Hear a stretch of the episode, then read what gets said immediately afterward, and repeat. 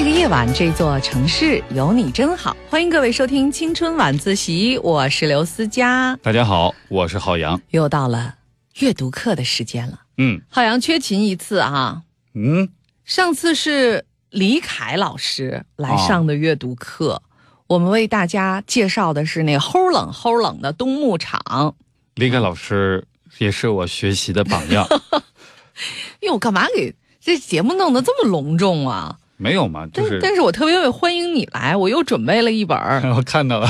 对对对，国外的这个文学作品，嗯，这海外文学作品，特别是那些呃人物角色众多的啊，七嘴八舌的那种，是比较适合由浩洋来推荐给大家的。哎，我就想问啊，就这本书的话，你之前看过吗？看过呀？但是我就想问，这本书它原来的封面也是这样的一个设计吗？应该不是，这个是最新版本的。对，我们说的这本书是阿加莎·克里斯蒂的作品《二十二》，这个书的封面我特别喜欢，就这个感觉。你特别喜欢是吗？对对对对，我觉得有的人说特别不喜欢，是吗？嗯，谁呀、所以说 那个就不必，那个与本节目无关。嗯但是我觉得好像就是个人的喜好确实是不一样哈。我喜欢它的地方在于，就是这个书从封面的颜色就能够分出是 Polo 系列的还是 Marple 系列的，嗯，因为 Marple 系列都是粉红色的。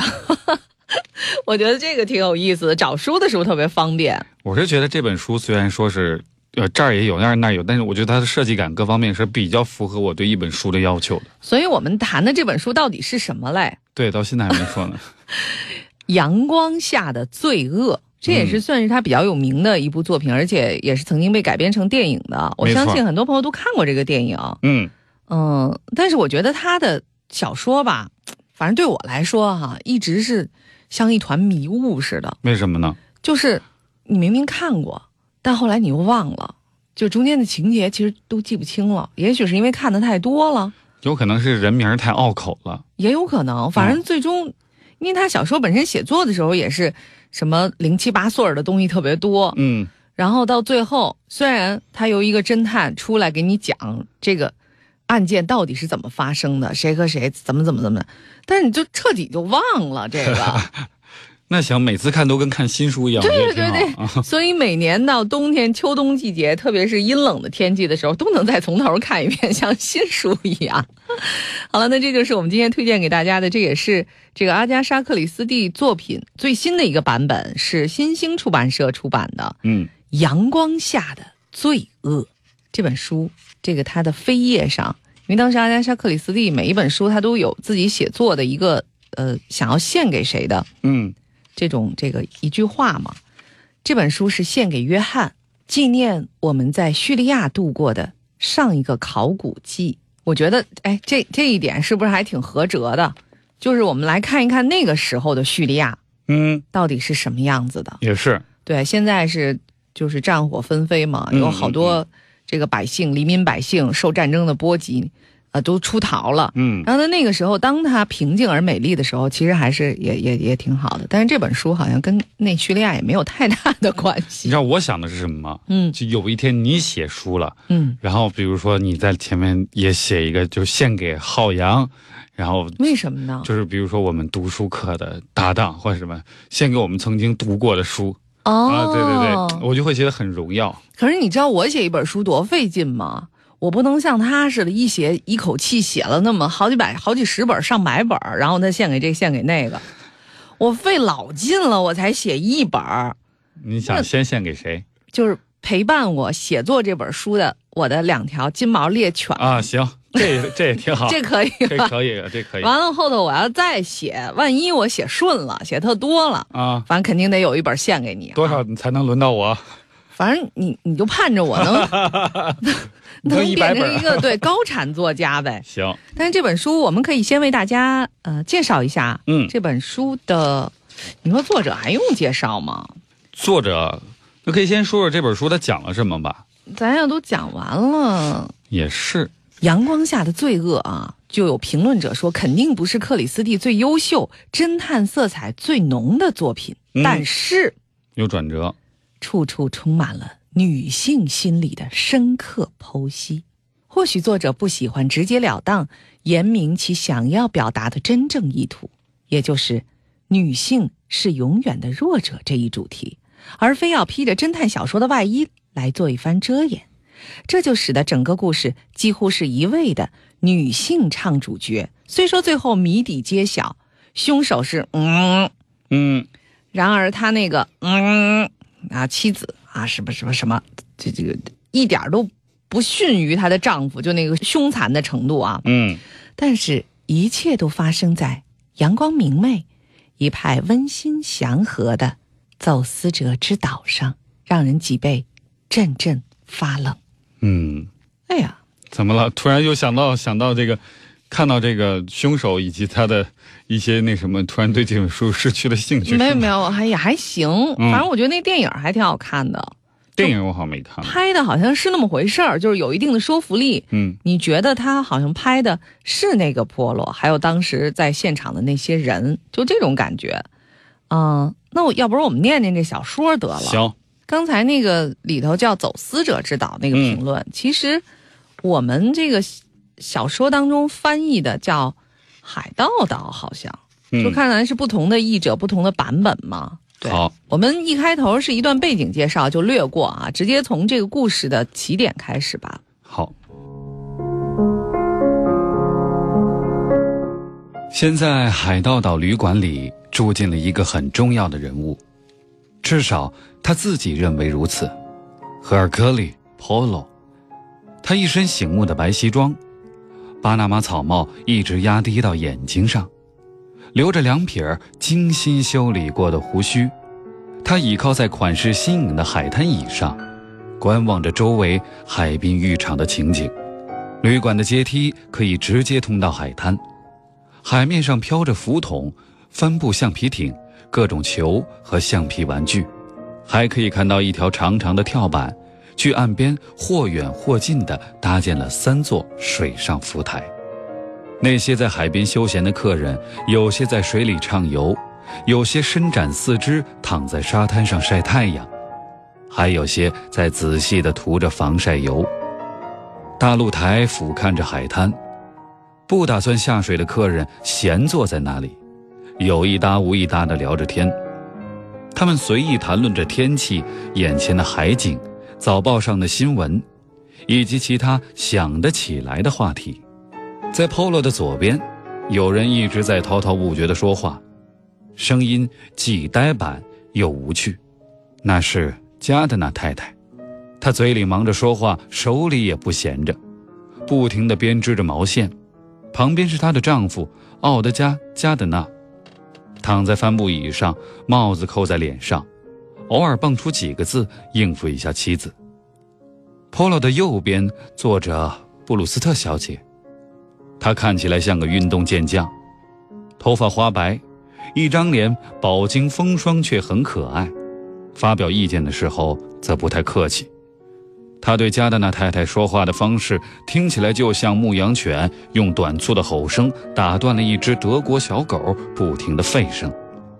加德纳太太正在说，所以我就对加德纳先生解释，说我为什么要这样。我和他说，四处观光当然很好，我也愿意细细观察某个地方。可是不管怎么说，我们在英国各地都游览过了。我现在只想去一个安静的海边，轻轻松松地待着。我是这样说的吧？是不是，奥德尔？轻轻松松地待着，我就是这么说的，对不对，奥德尔？我觉得我要的就是轻轻松松地待着。我是不是这么说过，奥德尔？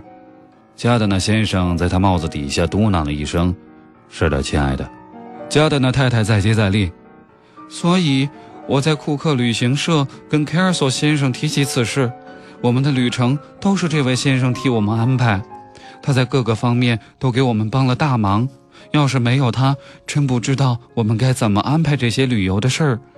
啊，我刚才说到，我跟凯尔索先生说了我的想法，他就向我们推荐了这个地方，说没有哪儿比这个地方更符合我们的需求了。他告诉我说，这地方风景如画，远离人群，无论从哪个角度来说都非常舒服，而且非常独特。嗯，加德纳先生当然也要发表意见，他的关注点是这里的卫生设施怎么样。那是因为，嗯，说出来你可能都不信。波洛先生，加德纳先生有个妹妹，曾经住过一家酒店。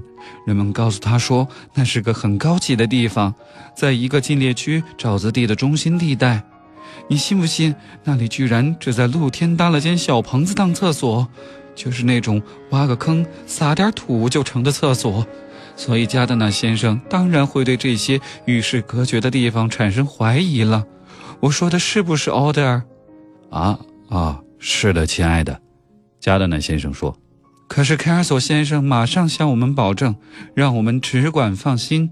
他说这里的卫生设施绝对是最新款，饭菜水平也是一流。他说的一点不错。我最喜欢的就是这里给人一种亲近感。你知道我什么意思吧？在这种小地方，我们很容易就能聚在一起聊聊天，大家彼此都很熟。我不得不打断你一下啊！啊，哎呦，我觉得简直读的太精彩了。为什么？而且我觉得关键是你待会儿接着读啊！啊，我关键是在此处特别想有一个眉批啊，就是我觉得你读出了阿加莎·克里斯蒂想要表达的那种神韵，那个意思。就是呆呆板又无趣是吗？我对我觉得他对那种特别无趣啊，就平庸的那种女的，特别呆板的那个，他是缺乏耐心的。嗯，然后所以他的方式呢，就是极力的把他们的那种方式给给这个原封不动的，或者是丑化一下啊，给展现出来，在他的书里，啊，让人联想到自己周围可能也会有这样的人，然后在心里就嘲笑一番，于是得到了快感。好，嗯，那我接着往下读哈。要是说英国人也有什么小毛病的话，那就是他们在与你熟悉起来之前，总喜欢和你拉开点距离，一定要先让你冷冷淡淡的交往一两年，之后才开始友好起来，而且比谁都要友好。凯尔索先生说这里有很多不同凡响的人士，我觉得他说的对，比方说 Polo 先生你啦，还有达安利小姐。哦，我知道你是什么人之后，高兴坏了，你说是不是，奥黛尔？是的，亲爱的。哈，布鲁斯特小姐实在憋不住了，插嘴说：“可真是大惊喜啊，Polo 先生。”赫尔克利 Polo 抬抬手表示异议，这只不过是出于礼貌，完全不影响加德纳太太继续旁若无人的叨叨下去。你知道吧，Polo 先生，我从肯尼利亚·罗布森那里听说过很多关于你的事儿，他是。啊，加德纳先生和我五月份在巴顿霍夫遇到他，当然，肯尼利亚把埃及那个案子的事情全都跟我们讲了，就是 Linet 利奇维被谋杀的案子。他说你太伟大了，我一直就巴望着见到你，是不是奥德尔？是的，亲爱的，我也巴望着能见到丹利小姐。我喜欢在罗斯蒙的店里买东西，毫无疑问，他就是罗斯蒙德的老板，是不是？我觉得她真会穿衣服，搭配的多好，显得身材特别好。我昨天晚上穿的那套衣服就是在她家店里买的。我觉得不管从哪个方面来看，她都是个可爱的女人。坐在布鲁斯特小姐另一边的巴黎少校一直肆无忌惮地盯着那些泳装美女。这时，他咕噜的一声说：“看起来倒是个高雅的女人。”加德纳太太一边忙着穿梭手中的毛线针，一边继续喋喋不休。说句实话，波洛先生，见到你在这里，还真让我产生了某种想法。不是说见到你不激动，因为我的确很激动。加德纳先生是知道的，可是我还是不由自主地想到，你之所以会出现在这里，嗯，怕是有职业上的原因。你明白我的意思吧？哎呀，我这个人就是过于敏感，加德纳先生会告诉你我有多敏感。如果被牵扯到什么罪案里去，我可受不了。你知道，加德纳先生清了一下嗓子说道：“ 你知道，波洛先生，加德纳太太是很敏感的。”赫尔克里波洛把手在空中一挥：“那你就放宽心吧，夫人。我到此地的目的和你们的目的完全一样。”来放松放松，度个假。我压根儿就没想过破案的事情。布鲁斯特小姐又硬邦邦地插进一句：“在海盗岛上可没有尸体。”赫尔克利波罗说：“哦，这倒不见得。他指指下面的海滩说：“看看他们，成排的躺在那里，看上去像什么呢？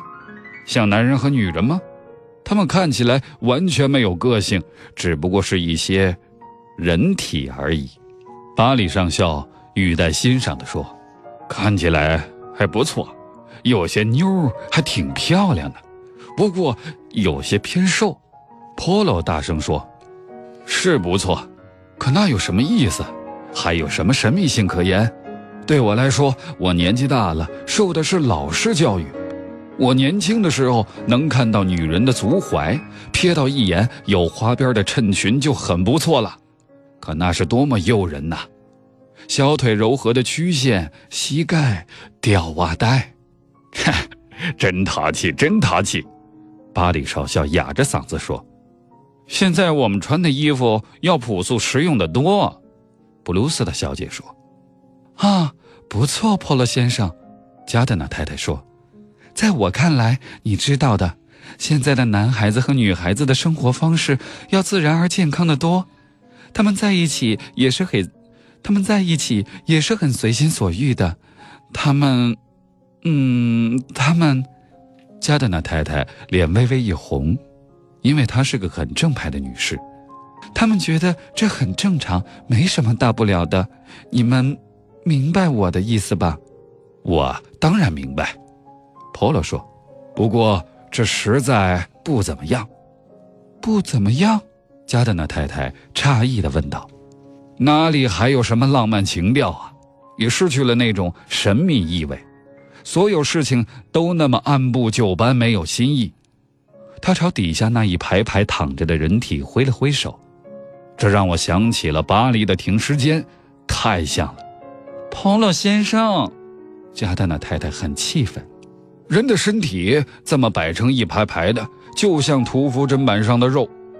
可是彭洛先生，你这么说太耸人听闻了吧？赫尔克里·波洛承认，嗯，可能吧，是有点过分。不管怎么说，加德纳太太编织的越发起劲儿。有一点我跟你看法一致，像这么躺在阳光下的女孩子，手上和腿上都会长出毛来的。我就跟艾琳这么说过，她是我女儿。波洛先生，我说，艾琳呀，要是像那样躺在太阳底下晒着的话，你全身都会长毛的。你的手上会长毛，你的腿上会长毛，你的胸脯上也会长毛，那你成什么样子了？我就是这样跟他说的，是不是，Order？是的，亲爱的，加德纳先生说。所有人都不再说话，大概心里都在揣摩着，如果艾琳浑身上下都长满毛，会是什么样子。加德纳太太把她的编织物卷起来说道：“现在我想。”怎么，亲爱的？加德纳先生说，他费劲儿的由躺椅上站起身，接过加德纳太太的编织物和书本，接着问了一句：“要不要和我们一起去喝一杯？”布鲁斯特小姐，现在不了，谢谢。加德纳夫妇向旅馆走去。布鲁斯特小姐说：“美国丈夫还真是不错。”斯蒂芬·兰恩牧师在加德纳太太空出来的椅子上坐下来。莱恩先生五十多岁，高高大大，精力充沛，脸晒得黑黑的，身穿深灰色的法兰绒长裤，一派度假风度，颇为引人侧目。他热情洋溢地说：“真是个绝妙的好地方！我从莱德卡比湾一直溜达到哈福德，从悬崖上走回来的。今天散步可够热的。”巴里少校说：“他从来不散步。”很好的运动方式啊，布鲁斯特小姐说：“我今天还没划船呢，再没有比划船更能锻炼腹部肌肉的运动了。”赫尔克利·波罗不禁懊恼地瞧了瞧自己肚上的赘肉。布鲁斯特小姐注意到他的眼神，好心好意地说：“波洛先生，要是你每天划一趟船，肚子很快会消下去的。”“嗯，谢谢你，小姐，我不喜欢船。”你是说小船，大大小小的船都一样。他闭上眼睛，哆嗦了一下，在海上摇摇晃晃的，实在难受。老天保佑，今天海上风平浪静，像个池塘似的。”Polo 不容置疑地回答道：“天底下哪里有真正风平浪静的海洋？总会有浪，总是会有浪的。要是你问我的意见，巴里少校说，晕船的人十有八九是由于心理作用。这话，那个牧师略带笑意地说，是惯常跑海的人说的。”是吧，少校？我只晕过一次船，还是在横渡英法海峡的时候。置之不理，那就是我的对策。晕船这事儿确实奇怪，布鲁斯特小姐若有所思地说：“为什么有的人会晕，有的人不会呢？这多不公平啊！而且这和一个人平时的健康状况又一点关系都没有。有些病人反倒不晕船。”有人告诉我说，这事儿跟一个人的脊椎有关。同样的情形还有恐高症。我在这方面就不怎么样。不过雷德芬太太恐高可比我还厉害。前几天，在到哈福德去的那条悬崖小路上，她头晕目眩的一塌糊涂，紧紧抓着我不放。她告诉我说，有一回她从米兰天主教堂外面的阶梯上往下走时，走到一半就不行了。搞得进退两难，当时往上爬时根本没想到这回事儿，下来的时候可把他搞惨了。那他最好别去走精灵湾那边的阶梯，那儿可陡得很。莱恩说。布鲁斯的小姐做了个鬼脸我自己都不敢去，那比较适合年轻人。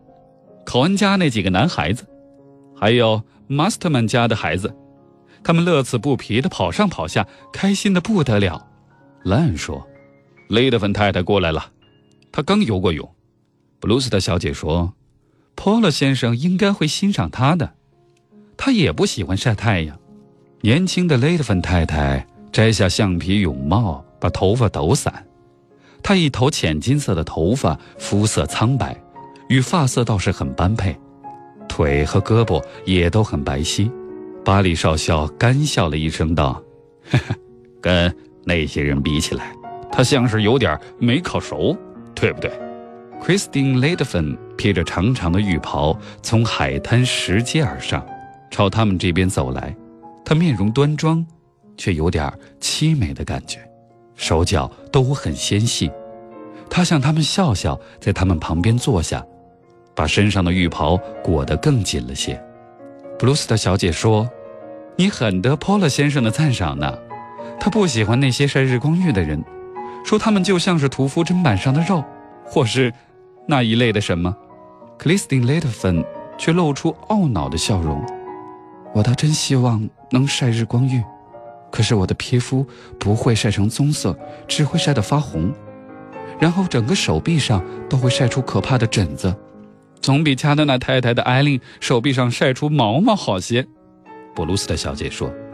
她看到克里斯汀询问的眼光，就继续说：“加德纳太太今天上午一直精神抖擞，那张嘴简直就没消停过，是不是呀，奥德尔？”“是的，亲爱的。”他停了一下，接着说道：“不过，Paul 先生，我倒希望你小小的戏弄他一下，干嘛不呢？你干嘛不告诉他说你是特意来此调查一件可怕的谋杀案？那个凶手是个变态杀人狂。”已经确认，正在这个旅馆里住着。赫尔克里·波洛叹口气，他说：“呃，恐怕他真会相信我的话。”巴里少校咯咯一笑：“嘿嘿，他肯定相信。”艾米丽·布鲁斯特说：“不会吧？即使像加纳纳太太那样的人，我也不认为他会相信在这么一个地方会出现谋杀案。这里就不是那种会出现尸体的地方。”赫尔克里·波洛在椅子上动动身体，反对道：“为什么不会，小姐？为什么在海盗岛这块地方就不会出现你所谓的尸体呢？”布鲁斯特小姐说：“我也不知道为什么，只是觉得有些地方就是比其他地方更不可能发生谋杀案。这种地方就不是那种会……”他说不下去。好像找不到合适的词儿来表达自己的意思。这里有很浪漫的情调，赫尔克利·波洛表示同意。这里很宁静，阳光灿烂，海水湛蓝。可是你忘了，布鲁斯特小姐，在太阳底下，到处都有邪恶的事儿。那位牧师在椅子上动了一下，向前欠了欠身，蓝色的眼睛饶有兴趣的闪闪发亮。布鲁斯特小姐耸了下肩膀：“哼，我当然明白这一点。可是无论怎样。”可是无论怎样，你还是觉得这儿不像是个会发生罪案的地方。你忘了一件事，小姐，你想说的是人性吧？我想，是有人性的因素，总是离不开人性的因素。不过我要说的并非人性，我要向你指出的是，到这里来的每一个人都是来度假的。艾米丽·布鲁斯特惊愕地看着他，那我就不懂了。尔克里波罗慈祥地对他笑了笑，做了个强调的手势。这样说吧，假设你有个敌人，要是你到他的住处、他的办公室，或是在街上找他，你总得有个理由吧？总得说清楚自己打算干什么吧？可是，在海边就不必费这种事儿。你来到莱德卡比湾，为什么呢？那还用说吗？现在是八月份。八月份大家都要去海边去度假，所以你看，你在这里，蓝岸先生在这里，巴里少校在这里，雷德芬太太和他先生在这里，全都是很自然的事儿。因为英国人在八月份到海滨来，已经是蔚然成风、司空见惯了。嗯，布鲁斯小姐承认，这想法的确很精辟。可是，加德纳夫妇呢？他们可是美国人呀，Polo。微微一笑，即使加德纳太太，就像他告诉我们的那样，也觉得需要找个地方放松放松。而且，既然是在英国游玩，他总得在海滨过一两夜吧，哪怕别无他意，只是为了表明自己是个很有档次的观光客。他很喜欢观察别人。雷德芬太太小声说：“我想，你也喜欢观察别人吧，夫人。”坦白地说，我的确如此。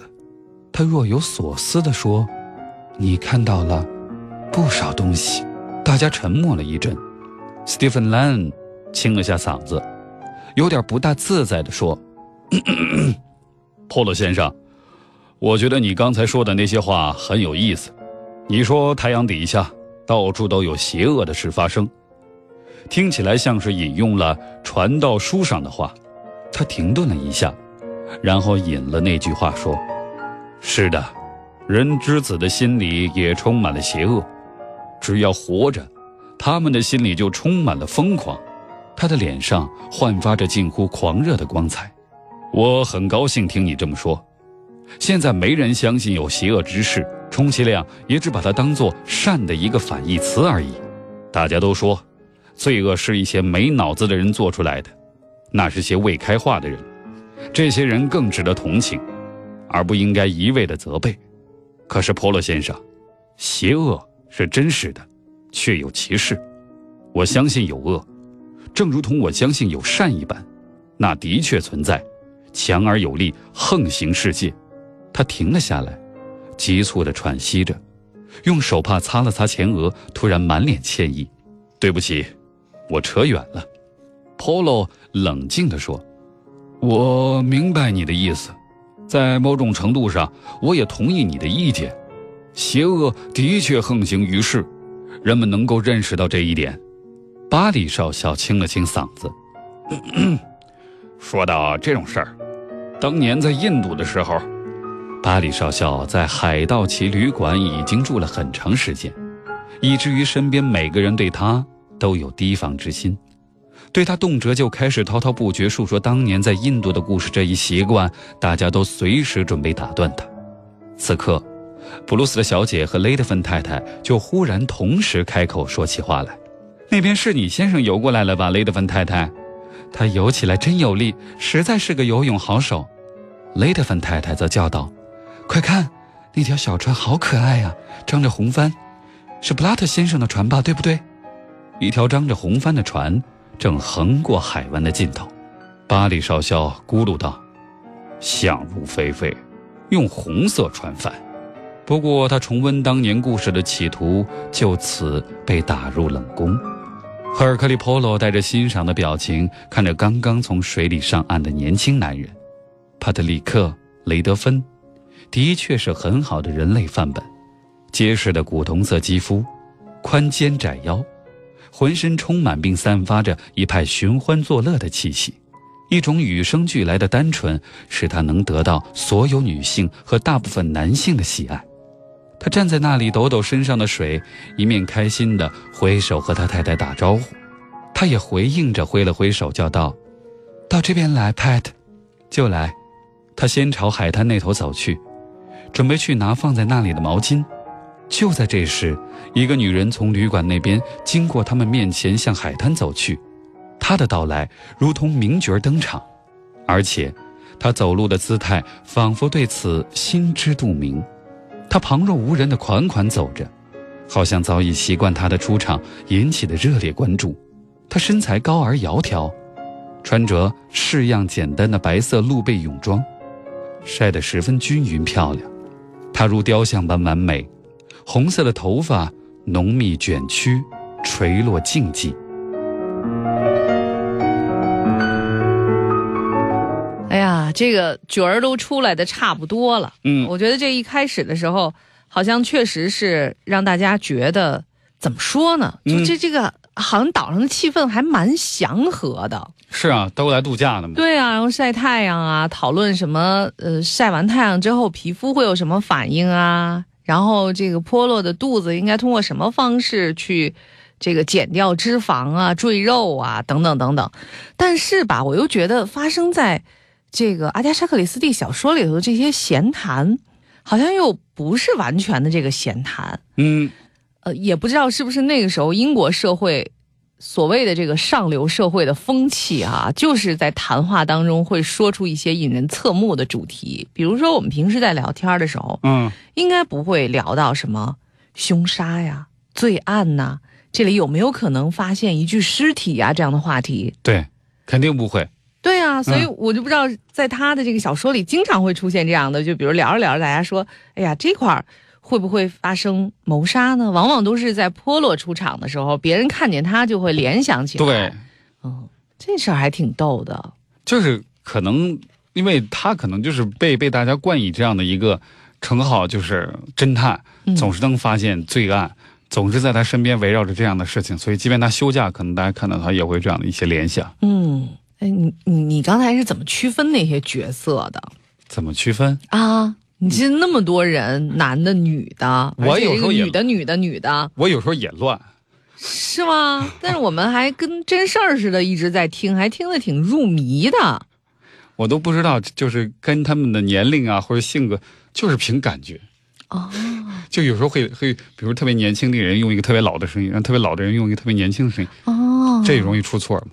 啊，不过我觉得好像前一阵子我正好读到一篇这个文章哈，就说大家为什么要读书，特别是在这个呃速度特别快的一个社会当中，为什么要读书？可能我们所处的时代环境有很多东西都变了，但是呢，这就是大家读阿加莎·克里斯蒂的原因。就好像他的这个书中的那个英国的乡村或者是城市吧。波洛可能会出现在城市和度假胜地多一些，永远定格在那个年代，它不会发生任何的改变。所以，当你觉得这个生活的改变颠覆了很多事情的时候，你可能能在书中找到一些一直没变的东西。所以，这也是他的书受欢迎的原因吧，在全世界各地一直的再版、再版、再版。是的，我今年二十五，我今年二十岁，今年三十，今年二十六，十十八岁，呃，二十三岁。三十。每天晚上来堂青春晚自习，或许我们可以一起学着坚定，学着冷静，学着从慌乱中找到希望。心态好的话，五六十岁也可以活得很精彩。这个我不知道，我我现在还没老吧。青春代表的是人生的一个阶段，那一段不计后果而放肆的去放纵自己的时光，才叫青春。青春晚自习。这里是青春晚自习之阅读课，我是刘思佳。大家好，我是郝阳。哎，今天我们为大家介绍的是这本书《阳光下的罪恶》啊。这本书其实我觉得挺有画面感的，嗯，而且就是英国人嘛，他们居住的地方常年好像都是比较阴冷的，所以他们特别喜欢在假期的时候去阳光灿烂的海边上度假。嗯，而且他们认为在阳光灿烂的地方应该是不会有罪案发生的。但这就是这本书名字的来历——阳光下的罪恶。我们刚才请浩洋为大家念了这本书的一开篇，哈，特别有度假气息。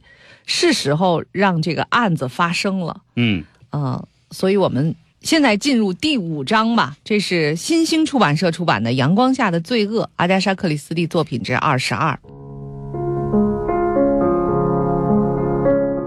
科尔盖特警督站在悬崖边，等着法医检查艾莲娜的尸体。帕特里克·雷德芬和艾米丽·布鲁斯特站在离他不远的地方。尼斯登大夫检查完毕，敏捷地站起身，说道他是被掐死的，凶手的手很有劲儿，他并没怎么挣扎，可能完全出乎他的意料吧。嗯，哎呀，真是令人发指。：“艾米丽瞥了一眼那个死去女人的脸，就把目光转到别处。死者脸色发紫，非常难看。”科尔盖特警督问道。能确定死亡的时间吗？尼斯登不高兴地说没有经过更仔细的检查是无法确定的，涉及的因素有很多。现在是一点差一刻，你们是什么时候发现尸体的？：“他直接问帕特里克·雷德芬。”后者含含糊糊地说不到十二点吧，我不知道确切时间。：“艾米丽·布鲁斯特说，我们发现他死了的时候，正好是差一刻十二点。”哦，你们是划船过来的，那你们看到他躺在这里时是什么时间呢？艾米丽·布鲁斯特想了想，我想，我们从岩峡那边绕过来的时候，还要早个五六分钟吧。他转头问雷德芬：“哎，你说是不是啊啊，是是，大概是那个时间。嗯，我想？”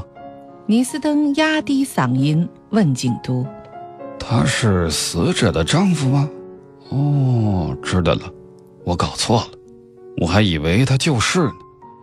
看起来他好像悲伤过度的样子。：“他提高声音，打着官腔说。”现在我们把时间定在十二点差二十分，他的死亡时间也不会比这提前多少，大约是从那时候到十一点，差一刻十一点之间吧，不会比差一刻十一点更早了。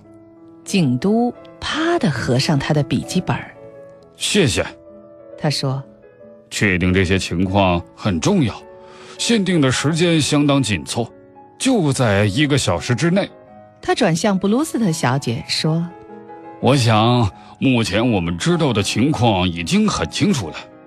你是艾米丽·布鲁斯特小姐，这位是帕特里克·雷德芬先生，两位都住在海盗旗旅馆。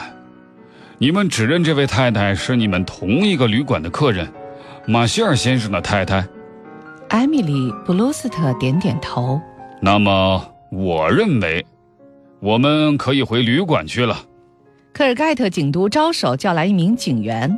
霍克斯，你守在这里，不准任何人靠近这个海湾。我随后就把菲利普也派来。哎呀，威斯顿上校说。真没想到在这里碰到你。而克利波洛彬彬有礼地回应了警察局局长的招呼。他轻声说可不是嘛！自从圣卢镇那件案子之后，已经过去好多年了。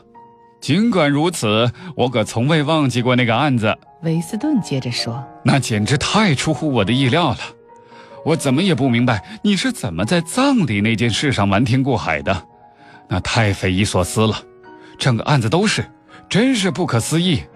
都一样，上校，波洛说，案情还是水落石出了，对不对？呃，哈，也许吧。不过我敢说，如果以正规的办法去查的话，也还是会破案的。那也不是没有可能。波洛很委婉的表示同意。警察局局长又说：“你现在又碰到谋杀案了，怎么样？对这个案子有想法了吗？”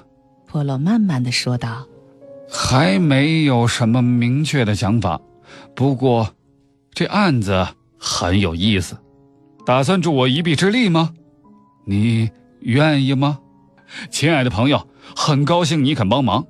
不过现在还不知道这个案子是不是要交给苏格兰场去办。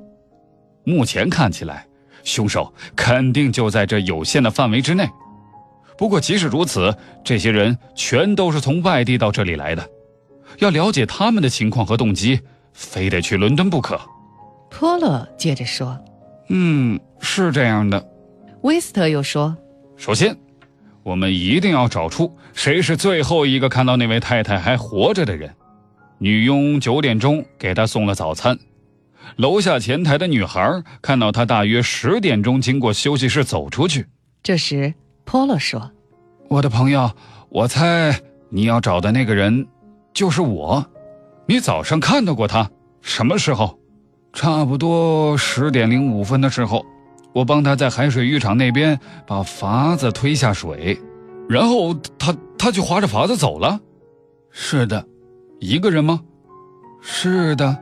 你看到他往哪个方向去？他划过去，绕过了右边的岩峡，就是往精灵湾那个方向。是的。那时候的时间是，我认为他实际离开海滩的时候是十点一刻。威斯顿想了想，时间很符合。你估计他把筏子划到精灵湾要多少时间？波洛说：“哦，我可不是这方面的行家，我既不会划船，也不会划筏子，也许要半个小时吧。”警察局局长点点头：“嗯。”我估计时间也差不多，我猜他应该是不慌不忙地划过去的。嗯，假如他是在差一刻十一点左右到那里的话，时间也对得上。法医认为他是什么时候死的？哦，尼斯等确定不了，他是个很严谨的人，他只说最早不会超过差一刻十一点。波洛点点头，他说：“嗯。”还有一点，我必须告诉你，马歇尔太太在离开的时候让我不要跟别人说见过她。威斯顿睁大了眼睛，啊，这很有些耐人寻味呀，是不是？波洛低声地说：“嗯，我也这么认为。”威斯顿捻着胡子，听着，波洛，你见多识广，马歇尔太太到底是个什么样的人呢？波洛。唇边浮出一丝微笑，他问道：“你难道没听别人说过吗？”警察局局长非常冷淡地说：“我知道那些女人怎么说的，她们一定会那样说的。那些话到底有多少可信度呢？他跟那个叫雷德芬的家伙到底有没有什么暧昧呢？我敢说，确实有。他是追随着他到这里来的吧？嗯。”有充分的理由这样说，那个做丈夫的呢？他知不知道这件事儿？他有什么感受呢？波洛听到这儿，慢慢的说道：“要想知道马歇尔先生有什么感受或想法，那可不太容易。他是一个喜怒不形于色的人。”这时，威斯顿犀利的指出：“不管怎么说，他总还是个有喜怒哀乐的人吧？”波洛也点了点头。哦，是的，他是有这类情绪。哎，我觉得你把这个威斯顿，就这个警察局局长跟波洛两个人的声音区分的特明显，哎，是吗？啊，而且你这必须得是刹那间就做出决定。我就发现你每次都给波洛选一个有点沙哑的一个声音啊，这是为什么呢？显得睿智呗，经历沧桑呗。哦，就是说低沉沙哑的声音是显得睿智。嗯，如果不能沙哑的话，因为有的时候沙哑它是天生的嘛。嗯，不能沙哑的话，那么低沉是相对睿智的。嗯，哎，你觉得我的声音在女生当中算 是比较动听的、浑浑厚吗？你的声音啊，你的声音我觉得不算不算浑厚。哦哦哦哦哦，那肯定不算特别尖锐吧？对，也不尖锐，所以还是不错的哦。对对对。这个，这我们今天认为为了给大家读书的是吧？所以我们才有可能会变出各种各样的声，尤其是浩洋。今天为大家介绍的是《阳光下的罪恶》啊，是阿加莎·克里斯蒂的作品。其实我觉得最近推荐给大家的这些书啊，都是希望大家能够在冬天的时候阅读，为自己的冬日生活增添一些情趣的。嗯，是这样的。呃，那再再给大家来一段啊。行，接下来这警察局局长不就该盘问了吗？嗯这些应该在有可能有谋杀嫌疑的人都在这个岛上，反正也跑不出去啊。这位警察局局长在盘问卡瑟尔太太的时候，显得异常机智圆滑。卡瑟尔太太是海盗旗旅馆的老板和业主，她四十岁上下，胸部丰满，一头火红的头发，说起话来字斟句酌，滴水不漏。他说：“我的旅馆怎么会发生这种事情？我一直认为本地应该是你能想象到的最像世外天堂的地方了。来的客人全都是绅士淑女，没有什么三教九流的人。呃，我想你明白我的意思。这里可不像圣卢一带那些大饭店。说的很对，卡塞尔太太。威斯顿上校说：“可是再好的旅馆也会有意外事件发生。我相信科尔盖特警督可以为我说的话作证。”卡瑟尔太太说着，朝正襟危坐在一边的警督送去一个哀婉的秋波。而且，我特别注意遵守各种法律规定，从来没有做过任何违规的事情。呃，是是是啊是啊，我们并没有怪你了，卡卡塞尔太太。可是，这会大大影响我们旅馆的声誉啊！卡塞尔太太说，他丰满的胸脯起伏不定。我一想到那些好奇的人会闹哄哄的拥到这儿，就，唉，当然了，不是住店的客人是不许上岛的，可那又怎么样？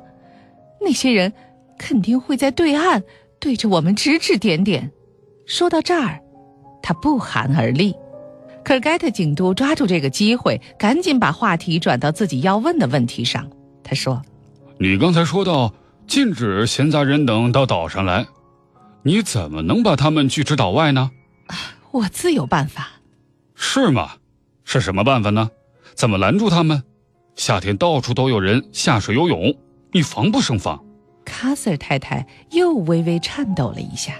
她说：“都怪那些大游览车。有一次，我在莱德皮卡湾看到堤路上挤着十八个人，十八个人呐！就是啊，你怎么拦住他们呀？啊，我们贴了告示。另外，啊，当然了，涨潮的时候，我们就跟陆地隔绝了。就是啊，可是退潮的时候呢？卡瑟尔太太解释道，在堤路进岛这端有一扇门，上面有告示说：“海盗旗旅馆，私人领地，非住客严禁入内。”而堤路两边全是冒出海面的礁石，是无法攀援的。尽管如此，但任何人都可以弄条小船吧？我估计，划着船绕过去就可以在那个小海湾上岸。这一点你可无法制止。人们都有权到海滩上去，潮涨潮落之间，你拦不住他们去海滩。可是这种事儿似乎很少发生。在莱德皮克湾港口的确可以弄到小船，但从那儿划到岛上有一大段距离呢。而且赖德皮卡湾的港口外有一股强劲的洋流，欧湾和精灵湾也都在下水梯子附近贴有警示通告。他又补充说，George 或威廉经常会在离大陆较近的海水浴场上巡逻瞭望。乔治和威廉是什么人？George 负责海水浴场，照管着客人和筏子；威廉是园丁，他负责管理所有的小路，呃呃，标记网球场什么的。威斯顿上校不耐烦地说：“行了，情况已经够清楚了。外面的人并不是进不来，只是如果要进来的话，有很大的风险，很可能会被人看见。我们还要跟乔治和威廉谈谈。卡瑟尔太太说：“我不喜欢那些一日游的游客，他们吵吵闹闹的，经常在堤路和礁石上乱丢橘子皮和香烟盒。可我也绝不会觉得他们之中会有人变成杀手。哎呀，这事儿说起来也真是太可怕了。像马歇尔太太这样的人，会死于非命。更恐怖的是，是给掐死的。卡瑟尔太太说到后来，简直语不成声，好不容易才吐出那个“掐”字。可是盖特警督抚慰地说：“嗯，确实太糟糕了。还有报纸，我的旅馆会上报。哦，你看啊，这样在某种程度上说，也算是广告吧。”卡斯尔太太挺直腰背，胸口起伏着，冷冰冰地说：“这可不是我想要的那种广告。”科尔盖特先生，哎呀，我们没有披露最后的结局啊，是因为让我自己也保留一点悬念。虽然这本书我看过好几遍了，但我还是忘了。但是我刚才依稀又记起来了对吧一些，对，所以我觉得还是让我保留一些新鲜感，也给没有看过这本书的听众朋友保留一点新鲜感。嗯，这绝对是一个适合在冬天阅读的读物，没错，我觉得挺好的。对，而且是一个阳光灿烂的海滩啊，你就是看着你都觉得暖和。你知道那天我看到有一个科学研究哈，就说其实人在阅读的时候，这也算是某种意义上的一种催眠。阅读是一种催眠。对，咱们现在一说起催眠，好像都觉得是很神奇、很魔幻哈、包括那些表演魔术的人也会，魔术师会表演一些催眠，但那是表演性质的。嗯，其实催眠这种东西在我们的生活当中也随处可见，比如说那些搞推销的人，是不是瞬间就抓住你的心理，像把你催眠了一样，让你去买某种东西？嗯，看书的时候也是，之所以你会呃离开这个纷扰的现实世界，进入书中的世界，这某种意义上也是催眠。我同意嗯。这么一说，好像是有一些道理。对啊，再加上如果能配上浩洋的那个声音，那就绝对是了。好了，这就是我们今天推荐给大家的一本适合冬天阅读的一个经典的侦探小说的作品《阳光下的罪恶》，嗯是由新兴出版社出版的阿加莎·克里斯蒂作品系列。我是刘思佳，我是浩洋。感谢各位的收听和陪伴，晚安各位，晚安北京。